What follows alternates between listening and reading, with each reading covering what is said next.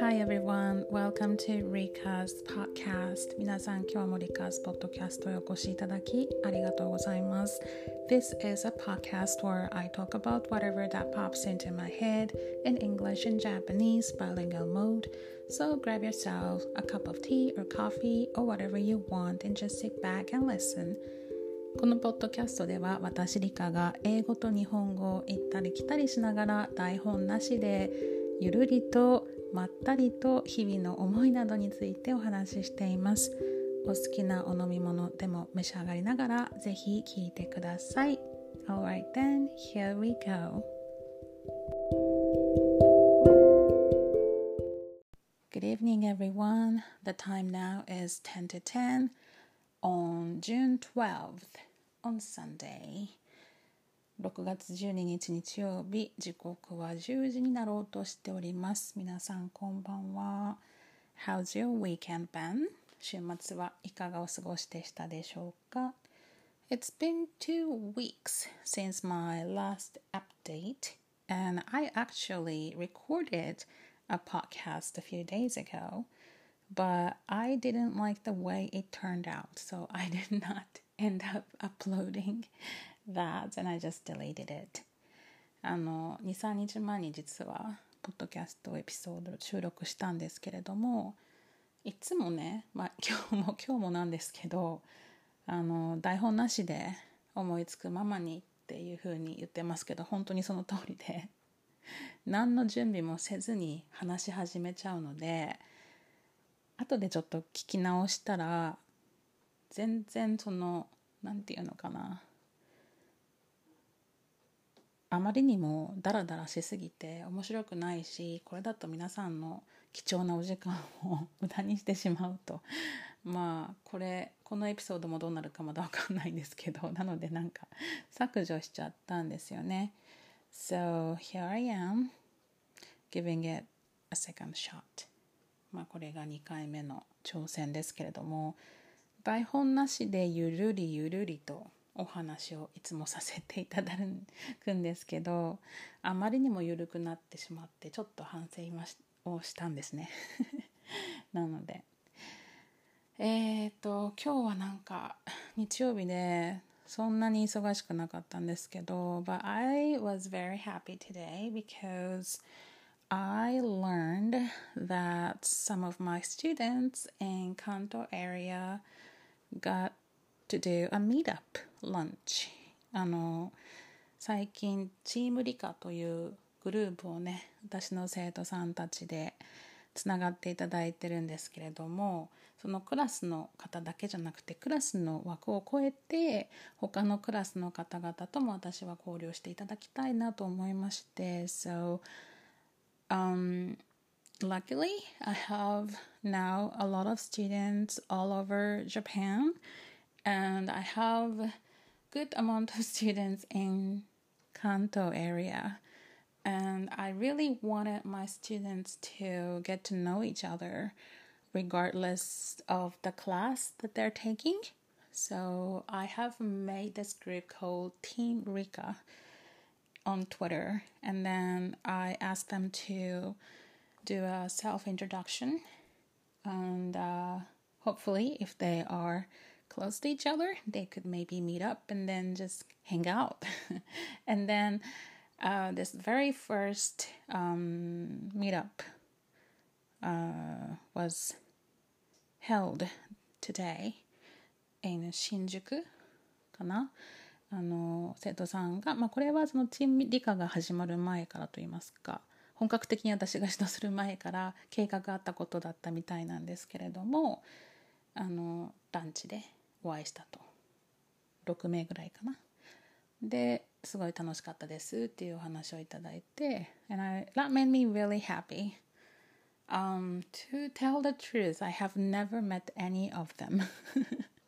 私はまだまあ I mean, in person. I teach them every week, but I have never really met them in person. お会いしたことがない生徒さんたちなんですけれども、もちろん Zoom でお会いしてますけど、直にね。で、あの東京近郊、東京エリアの方たちがそうやって集まって、すごい楽しかったですっていう話を聞いても、本当に、ああ、よかったなと 思いまして I think every single one of my student is just amazing. Um, I love everyone. I love all my students. 生徒さんは一人残らずとても素敵な方ばかりなので and then they are interested in the same thing. Like of course English 英語をね筆頭に旅が好きだったり人と出会うのが好きだったりという方たちが多いのでやはり気が合いますよね。うん、なので仲が良くなるに違いないと思いまして、まあ、このティーム理科をやっと発動したわけなんですけれども。東京の生徒さんたち結構多いんですよね。なのでこういうのを通じて、まあ、お互いのモチベーションを保ったりとか英語の勉強法をシェアしたりとかねそういうのが楽しくできるといいなと思いまして and then so looking at their tweets and I learned that they had so much fun together, getting to know, getting to know each other. So that made me so happy today. 私はそこにいなかったわけですけれども、そういうふうに英語を通してつながるね、あのこのすごくいい輪ができて、これからもずっと友達でねいて刺激を与え合ってというねやっぱり仲間がいるというのはとてもいいことだなというふうに感じました。で生徒さんたちを見ていると、まあ、これもよく言われることなんですけどユニークな方が多いいい意味でですよもちろん ユニークだしすごくフレンドリーだし本当温かい方が多いんですね。でまさに「ルイは友を呼ぶ」という感じの何て言うのか同じ匂いがする方たちが集まって いらっしゃるみたいで「ルイは友を呼ぶ」まあ、略して類と思っていますけれども英語だと birds of a feather flock together. birds of a feather flock together. まあ直訳すると葉が同じ鳥は集まる。という意味なんですけれども feather なのでね、うん、なので類は友を呼ぶという感じで英語を勉強される方たちっていうのはまず旅行が好きな人が多かったりどちらかというとこうね外交的な方フットワークの軽い方が多かったりいろんなことに興味を持ってる好奇心が旺盛な方とかが多くて多趣味だったりとかですね、うん、そういう方が多いなっていうふうに感じてて。私の生徒さんたちもそうなんですけど、まあ、それとそれもなんですけれどもなんか同じ匂いがする。ね、なので似たように面白い方たちが集まるので先生は生徒さんの面接されてるんですかと言われたことも何回もあるんですね。So, um, my students are all very friendly and funny. and uh, they're very outgoing and full of curiosity. And uh, yeah, it's just like the saying says birds of a feather flock together. So I feel very comfortable around them. 生徒さんっていうよりかはなんか家族みたいな感じですか Because I have students of all ages. So sometimes they're like my sister, or brother, or mother, and or なんか親なんか親戚とかねなんかこう血がつながってるかのような親しみやすいキャラの方たちがとても多いんですよね。うん、なのでどんどんとこのティームリカが広まって英語の勉強だけにとどまらずねいろんな情報交換したりとかっていうのはそういうふうにこうつながりがどんどんできていくのを見るのはすごく嬉しいですよね。So yeah, so they made me really happy even though I wasn't there. And I learned that they actually had lunch at this um, place. Um, this is a kind of like, a, how can I say? 日本語でアンテナショップって言いますよね。宮崎のアンテナショップ they actually have this kind of uh, store with restaurants where they sell local specialities and this specific specific shop that they went to for lunch and this is specialized in Miyazaki stuff and then they ate some chicken namban they told me and talked about me I really hope they talked about something good あの理科先生のこといっぱい話しながらチキン南蛮食べましたというご報告がありまご報告がありましてわざわざねアンテナショップで宮崎を思いながらあのいい時間が過ごせましたということを聞いてまた I was super happy. So thank you very much. ここの場を借りてねそのチーム理科の皆様にもお礼を言いたいなと思います。つながってくれて楽しんでいただいて本当に私は嬉しいです。少しずつではありますけれども食べに行ったりとかねお食事したりとか人に会ったりということがしやすい状況にはなってきているようなのでこのつながりをねどんどん広げて楽しいことしたいですよね Now that things are you know better than before I guess um, a little bit relaxed about going out meeting people and things. Of course, we have to take precautions, but still, I hope that we can get to have more fun from now on. で、先週レッスンの中でした記事がありまして、6月10日でしたかね、あの2年間あの禁止というか停止していた外国人観光客の受け入れを再開したというニュースがありますよね。でこれからまたいろんな国の方たちが日本に入ってくるのかなと思いますけれども。So last week in my class I did this article with my students and then was pretty interesting so I thought I will share it with you today. 今日はその記事をね皆さんと読んでいこうかなと思います。Okay, so I'm gonna read this article. Here we go. Japan opens to foreign tourists after two years. Japan will reopen to overseas tourists and end its two year pandemic closure. The government has decided to allow tourists from 98 countries from June the 10th. However, the opening will be tightly controlled. Initially, only package tour groups will be allowed in a daily cap of 20,000 arrivals has been set. Authorities will monitor their movements to track any spread of COVID 19. All visitors have to test negative for COVID before they travel to Japan. Some may have to undergo an additional test and quarantine for three days. Japan has among the strictest border controls of any country. Its self imposed isolation has played a part in its relatively low number of coronavirus cases. Japan's change of stance is welcome news for its tourism industry, which has suffered heavily over the past two years. The number of overseas visitors has fallen by over 99% since pre pandemic days. Japan saw a record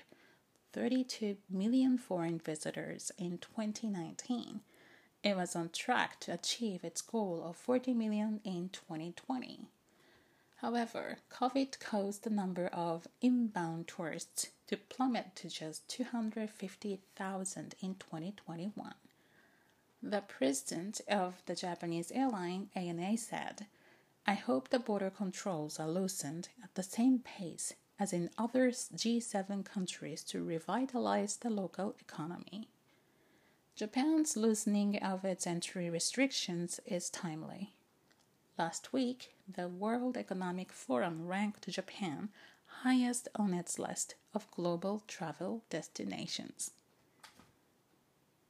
ということで2年間ね観光客の方々が日本に来られなかったんですけれどもこれからはまあ経済活性化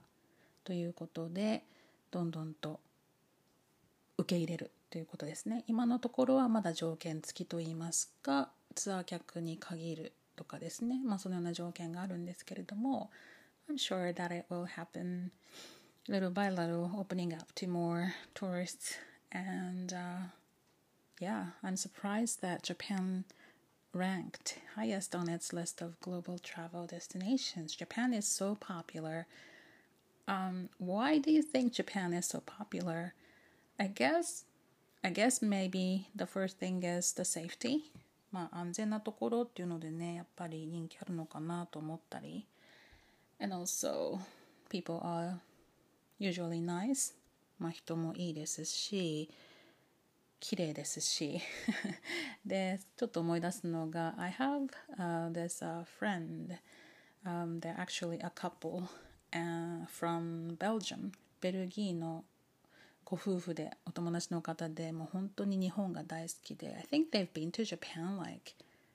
maybe maybe like 10 times もう10回ぐらい来てるんじゃないかなと思うんですけど日本が好きで好きでたまらないんですよね And I asked them once like what do you like about Japan っていうふうに聞くとその回答がすごいシンプルで、um, They said everything works in Japan って言ったんですね Everything works in Japan. So I was like what do you mean by that? どういうこと?って聞くと日本は何もかもがうまくいく。うまくいくと言いますか。うん。これね本当にシンプルに言ったなと思うんですけれども彼曰く、まあ、ご主人の方だったんですけれどもあのエレベーターに乗ったらエレベーターちゃんと作動するしあの電車はオンタイムに絶対着くしで何か買った時はねそういうふうに接客も素晴らしいし、えー、ご飯は美味しいし道路にゴミは落ちてないしっていう感じで皆さん礼儀正しいしとかねそれ全部まとめて Everything works in Japan ってすっきり言われたんですよね。とにかく日本は何をしてもあの他の国のようなトラブルなんかなることもないし本当に快適な旅ができるしいつもそれは思うっていうふうに言われてて。あまあ確かにね。あのそんなトラブルこととか そんなに接客が悪くて嫌な思いをすることとかもなかったりとか自動販売機だってどこにだってあるしエスカレーターが止まることもね清掃中ぐらいのことじゃないですか点検とか。なのでストライキでねその駅でチケットが買えないなんてことも日本はないんですしね。そういうことを思うと本当に everything works in Japan だなというふうに感じて、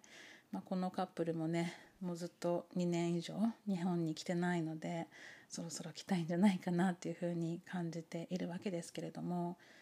Yeah, I guess that's good news um, that we will have, you know, a lot of tourists coming in from now on. And it's a vice versa, right? Like we can get to travel abroad as well, much easier than before. まあ私たちも海外に向けて旅をすることがね、あの間もなくできるようになるんだなと楽になるんだろうなというふうに感じます。